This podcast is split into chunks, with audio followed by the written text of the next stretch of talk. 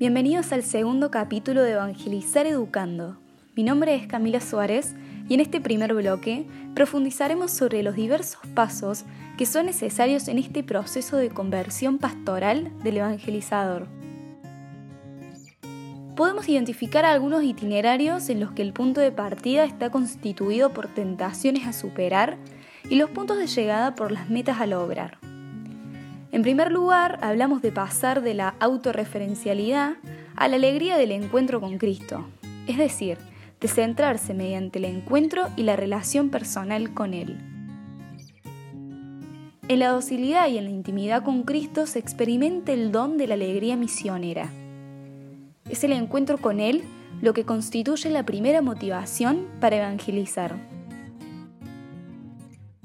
En segundo lugar, hablamos de superar la mundanidad, dando el paso a la entrega y a la vida en comunidad, y así poder testimoniar el Evangelio no solo con palabras, sino también con gestos de entrega y cercanía.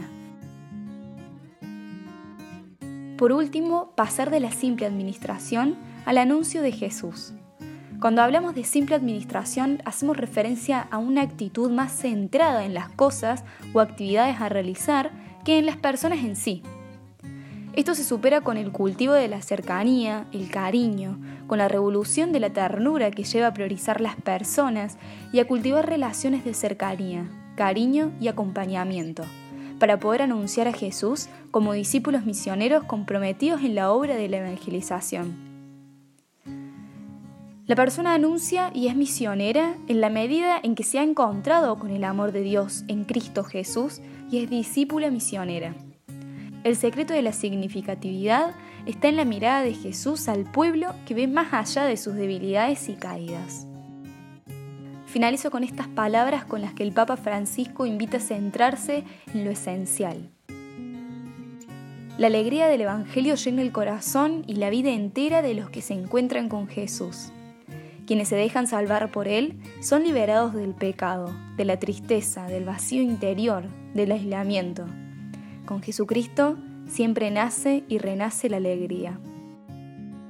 En el segundo bloque hablaremos sobre cómo acompañar la experiencia de fe desde la pastoral escolar. Hoy en día se habla muchísimo del liderazgo como una llave mágica capaz de transformar las organizaciones. El equipo titular de una escuela católica, el equipo directivo y los maestros son y deben aprender a ser verdaderos líderes espirituales. El liderazgo espiritual de la escuela conjuga dos necesidades. Un cambio profundo del modelo escolar que sea compartido por todos y que a la vez no renuncie, pese a las dificultades, a la pretensión de desarrollar a nuestros alumnos hasta que alcancen su plenitud. En la escuela católica esta tensión se conjuga con el enfriamiento religioso no solo por parte de los alumnos y de sus familias, que tienen una escasa vinculación con la, con la práctica religiosa, sino con el de los profesores, que forman los equipos docentes y que son los responsables de encarnar los valores y principios en la práctica educativa cotidiana. Es necesario por eso encontrar nuevos modos, pero sobre todo una nueva pasión por el anuncio del Evangelio, que nos ayude a reflexionar y se convierta en el horizonte en el que convergen todas nuestras tareas.